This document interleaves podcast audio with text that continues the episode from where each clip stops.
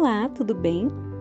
Eu sou Janice Veleda, psicóloga clínica, e hoje eu vim aqui conversar com você sobre o porquê que a saúde mental é tão importante quanto a saúde física. Bem, assim como a saúde do nosso corpo é importante, a saúde da nossa mente também é. Os impactos que a saúde mental gera na vida da gente pode comprometer diferentes áreas, como por exemplo a área profissional, os nossos relacionamentos e até mesmo a relação que temos com a gente mesmo. A saúde mental muitas vezes é pouco compreendida por ser invisível. Então, ela não é tão óbvia quanto a nossa saúde física. Isso faz com que as pessoas criem expectativas um pouco irrealistas quanto à maneira que ela funciona e as formas de cuidar, de lidar com a sua saúde mental ou de encarar algum sofrimento. Sendo assim, é natural que as pessoas questionem o real impacto. A dor que a pessoa está sentindo, algumas vezes a própria pessoa questiona se isso não é uma fraqueza ou se ela está sendo inadequada por estar sofrendo daquela maneira. O fato da saúde mental ser invisível faz com que as pessoas esperem comportamentos que não são próprios daquele quadro. O que não acontece quando a gente tem uma dificuldade física.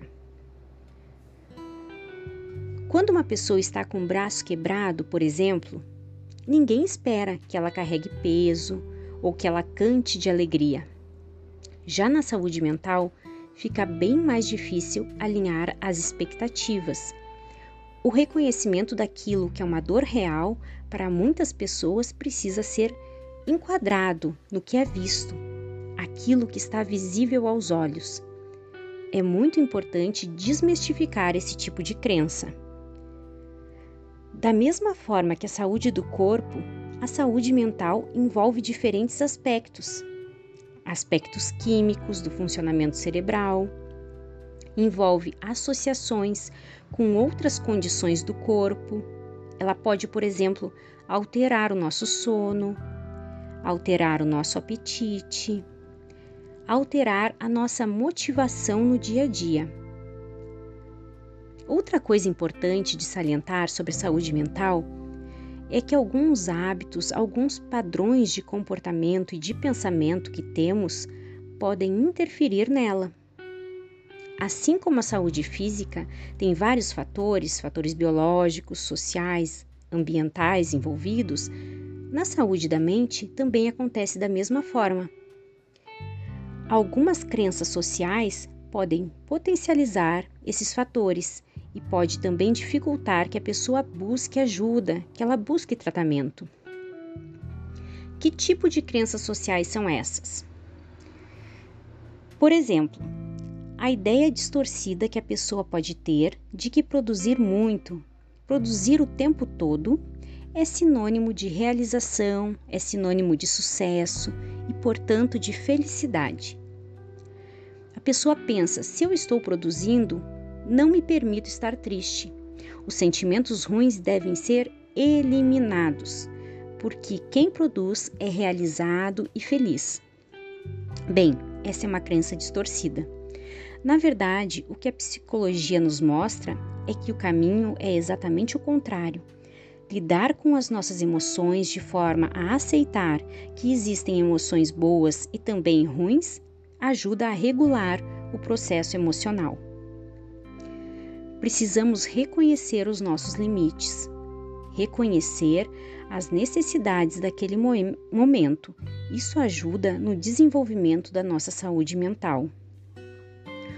Outro ponto que é importante pontuar são os diagnósticos de saúde mental, que, assim como da saúde física, devem seguir critérios bem definidos. Isso deve ser feito por profissionais da área, através de uma análise cuidadosa.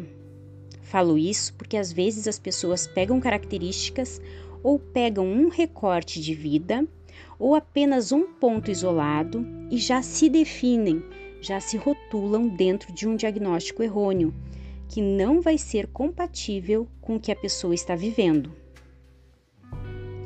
Então, a busca por um profissional da área, alguém que possa analisar isso de forma bem criteriosa e técnica, é fundamental tanto para definir diagnóstico quanto para auxiliar no tratamento.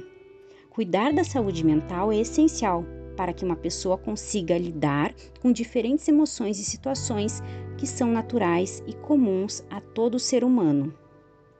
Cuidar da saúde mental deve ser uma ação tão importante e presente na vida das pessoas quanto o cuidado com o corpo físico. Ou seja, da mesma forma que alguém se preocupa em estar bem fisicamente, é essencial que também se preocupe em estar bem emocionalmente. Infelizmente, a maioria ainda não pensa dessa forma e o cuidado com a saúde mental acaba sendo um tabu.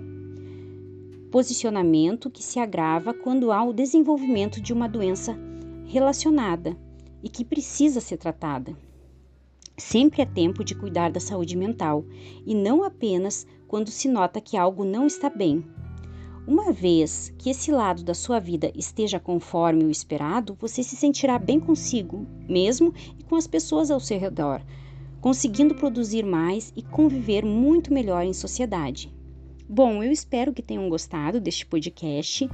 Espero que você esteja se cuidando, cuidando da sua saúde física, cuidando da sua saúde mental e que você esteja pensando nisso, caso ainda não esteja fazendo esse cuidado especial com você mesmo, tá bom?